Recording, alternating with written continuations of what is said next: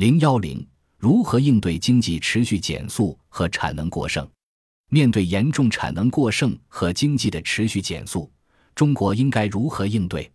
一种做法是关、停、并、转，用降低产能的办法来消灭过剩产能。通过淘汰僵尸企业 （zombie companies），减少产量，PPI 就有可能回升，企业生产效率将会得到提高。另一种做法是通过扩张性的财政政策、适度的货币政策，用刺激有效需求的办法来消灭过剩产能。前一种做法可以增强企业的竞争压力，通过优胜劣汰提高相应行业的生产率。但如果没有新的经济增长引擎出现，这种做法可能会导致经济增长停滞。后一种做法可以使经济在较短时间内恢复增长。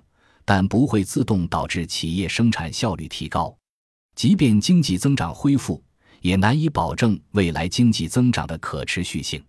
当然，也可以把两者相结合，走中间路线。我认为，根据中国目前的情况，有必要进一步强调宏观经济管理的重要性。现实经济增速低于潜在经济增速，本身就是对资源的巨大浪费。更重要的是。由于经济处于通缩状态，通过关、停、并赚取产能，并不一定能够稳定物价、稳定产出。相反，在产能过剩一通货收缩和债务一通货收缩两种恶性循环的作用下，经济增长甚至可能出现持续下降。为了减少产能过剩，在坚持结构改革的同时，中国政府绝对有必要通过支持基础设施投资。抵消房地产投资增速下跌对经济增长的抑制作用。尽管中国政府声明没有采取短期强刺激的政策，但是从统计数字来看，政府最近几年对基础设施的投资力度还是比较大的。我认为这种做法无可非议。在有效需求不足、经济增长速度持续下滑、消费需求增长速度又难以进一步提高的情况下。维持基础设施投资的较高增长速度是完全正确的。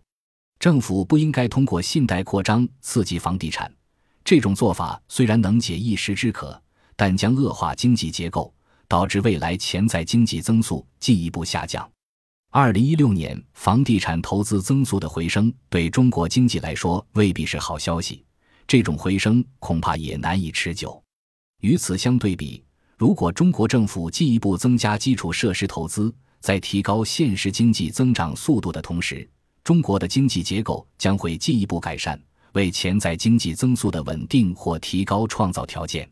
目前，许多中国学者对中国的四万亿计划持批评态度，认为该措施导致债务激增和产能过剩加剧。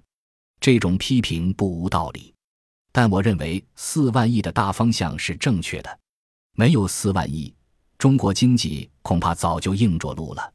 确实，四万亿导致中国地方政府债务和企业债务的急剧上升。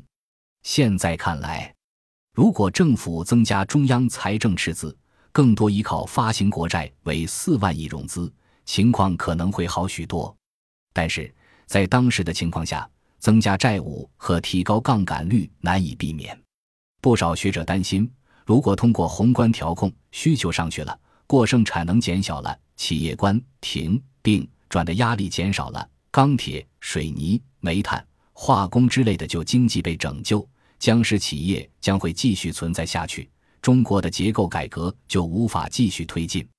毋庸置疑，中国钢铁企业太多，其中肯定有不少污染严重、技术落后的企业。但很难说钢铁行业就一定是救经济。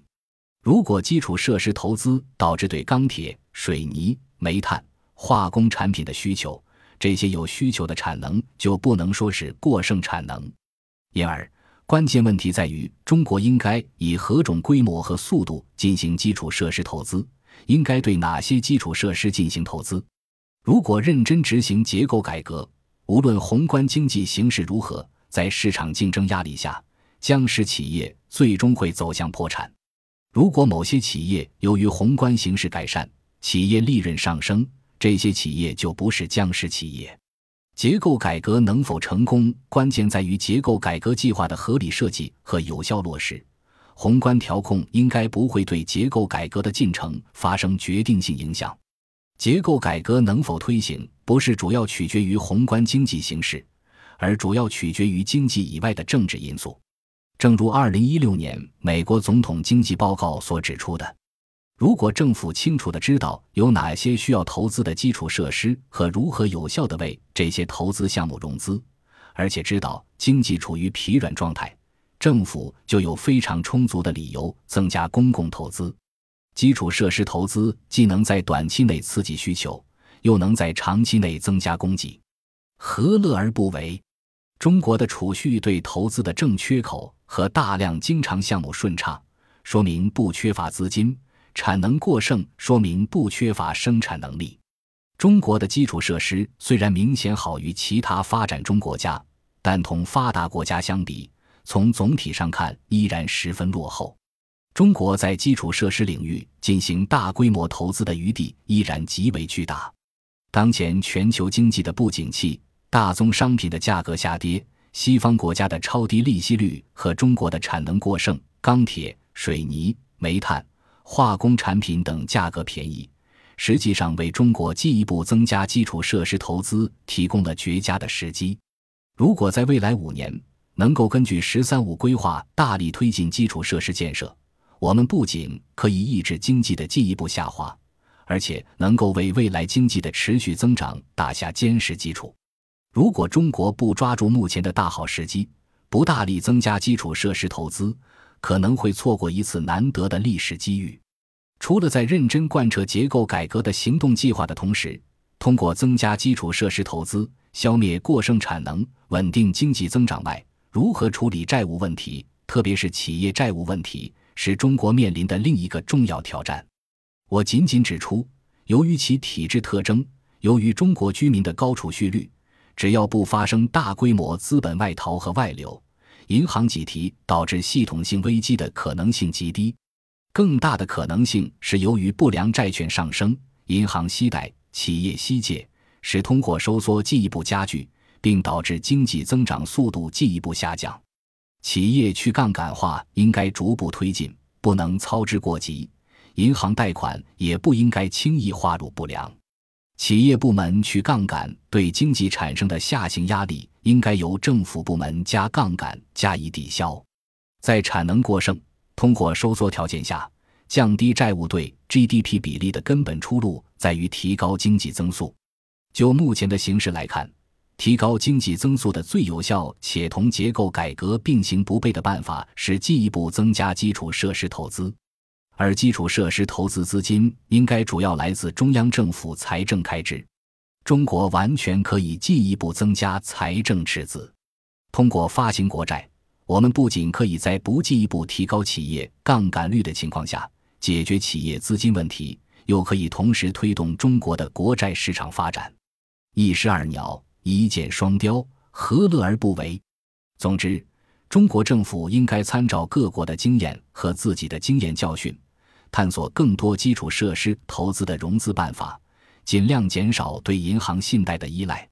总之，我们不应低估中国经济面临的挑战，但也没必要过于悲观。事在人为，只要中国政府能够正确分析目前的政治经济形势和国际环境，有一套全面自洽的政策，中国经济就应该能够实现稳定。并在未来相当长时间内维持虽然显著低于以往，但仍保持相对较高的增长。本集播放完毕，感谢您的收听，喜欢请订阅加关注，主页有更多精彩内容。